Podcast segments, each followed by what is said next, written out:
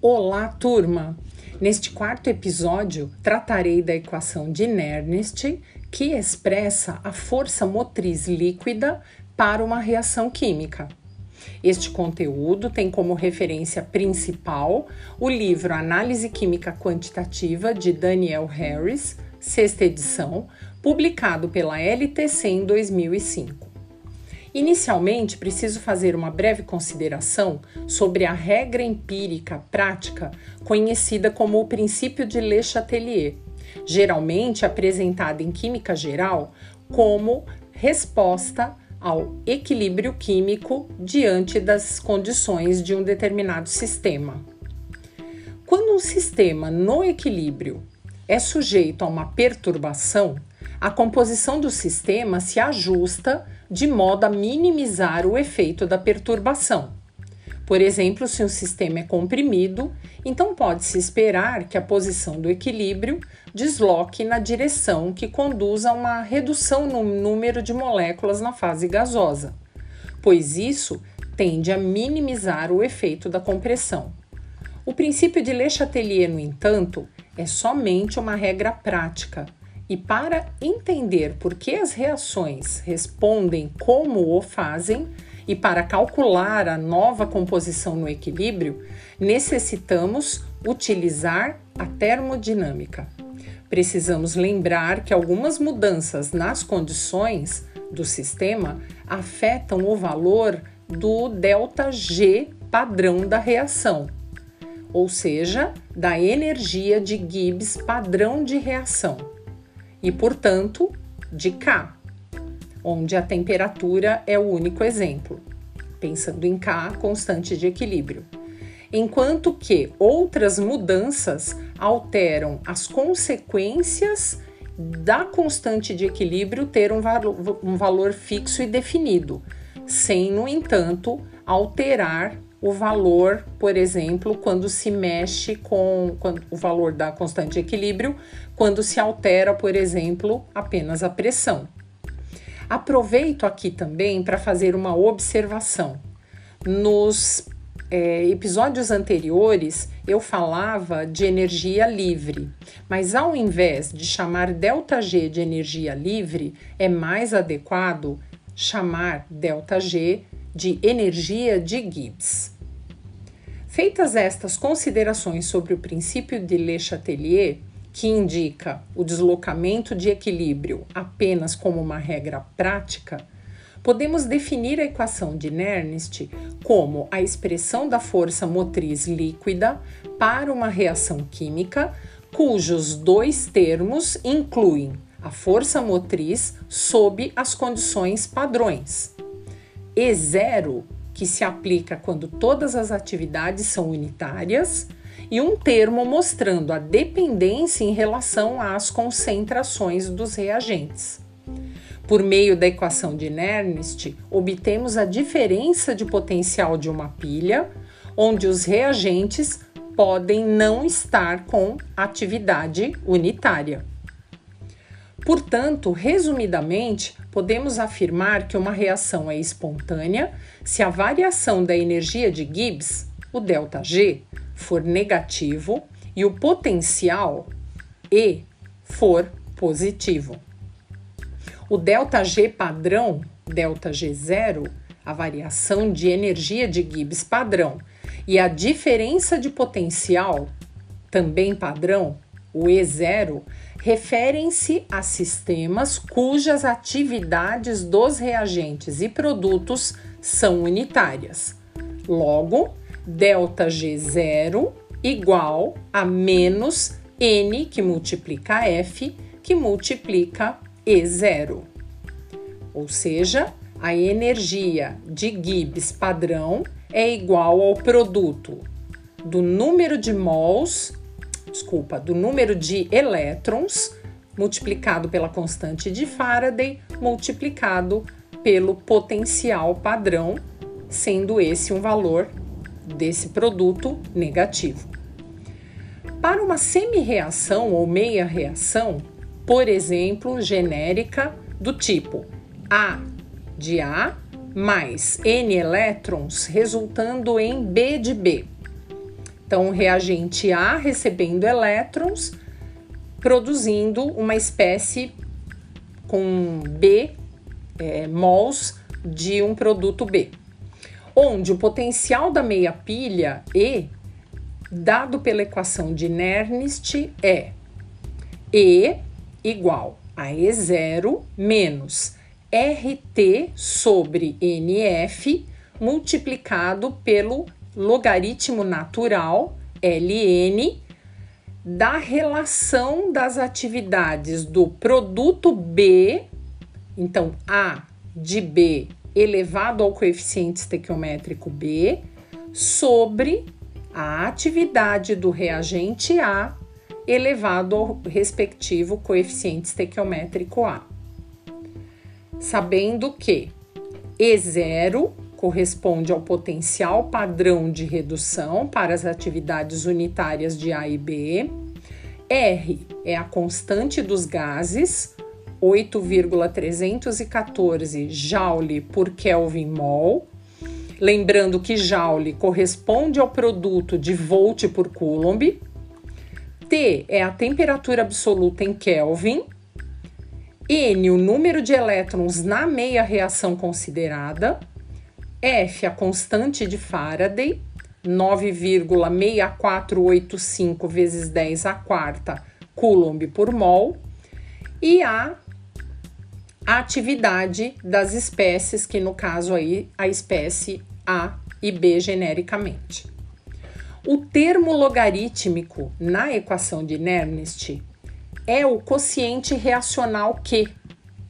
Como estamos considerando apenas meias reações, que aplica-se apenas a meia reação e não a reação da pilha completa.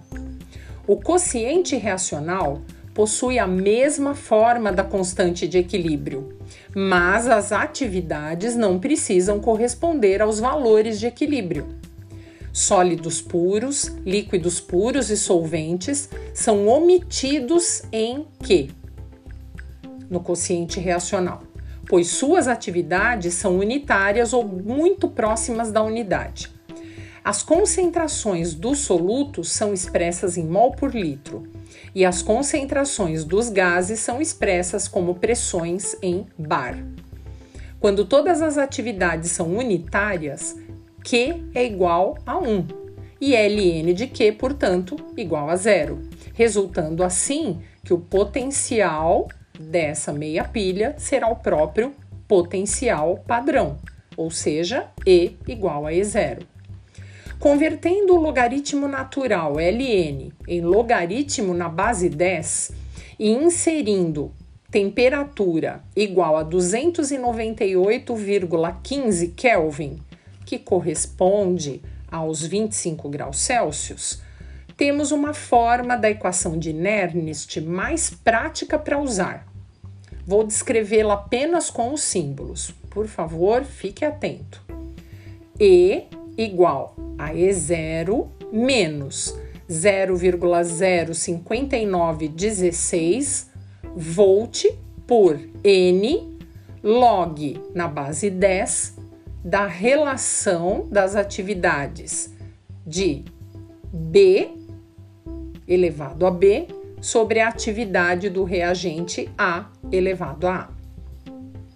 O potencial, então, varia 59,16 milivolt por N, onde N é o número de elétrons, para cada variação de 10 vezes do quociente da reação. Mas como utilizar a equação de Nernst para uma reação completa? Vamos supor que o terminal negativo do potenciômetro está conectado a um eletrodo de cádmio e o terminal positivo ao eletrodo de prata. A diferença de poten potencial elétrico E é a diferença entre os potenciais dos dois eletrodos, sendo, sendo expressa, portanto, como potencial da reação será igual ao potencial do eletrodo positivo menos o potencial do eletrodo negativo. Com símbolos, podemos dizer que E é igual ao E positivo menos o E negativo.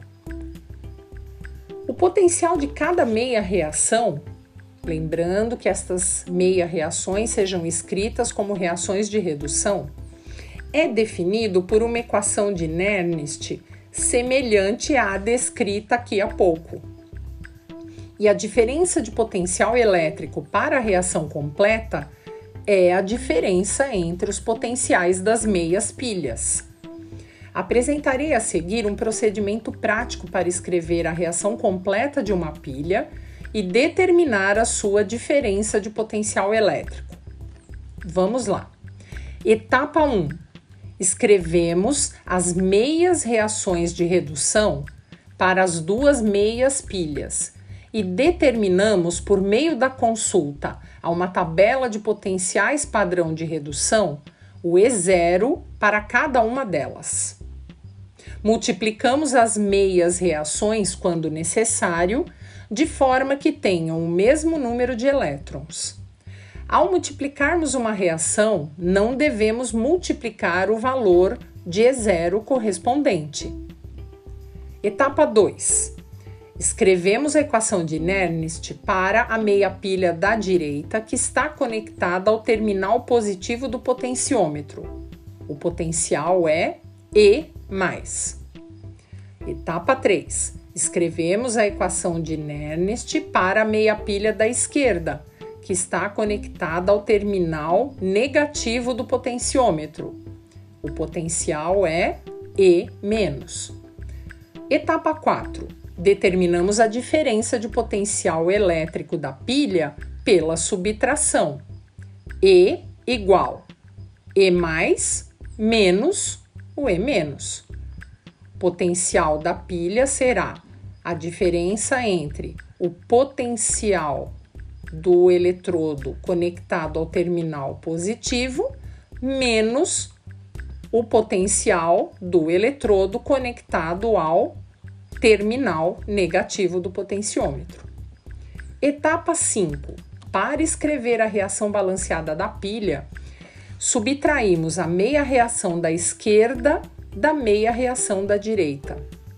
Isso equivale a inverter o sentido da meia reação da esquerda e somar com a da direita. Se a diferença de potencial da pilha, ou seja, o E, que é igual a E mais menos E menos, se essa diferença for positiva, então a reação global da pilha é espontânea no sentido direto. Se a diferença de potencial da pilha for negativa, a reação será espontânea no sentido inverso. Resumindo, se E é maior que zero, a reação da pilha se desloca no sentido direto. Já se E é menor do que zero, a reação da pilha se desloca no sentido inverso. E maior que zero, espontaneidade no sentido direto, e menor que zero, espontaneidade no sentido inverso. Lembrando que nem E0 e nem o E, ou seja, nem o potencial padrão e nem o potencial da meia reação ou da pilha, dependem da maneira como escrevemos a reação. Em breve irei disponibilizar a resolução comentada de exercícios para maiores detalhes e mais esclarecimentos. Ficamos por aqui. No próximo episódio, explicarei a relação entre o valor do potencial elétrico E para uma pilha completa com a constante de equilíbrio. Muito obrigada pela audiência, um forte abraço e até breve!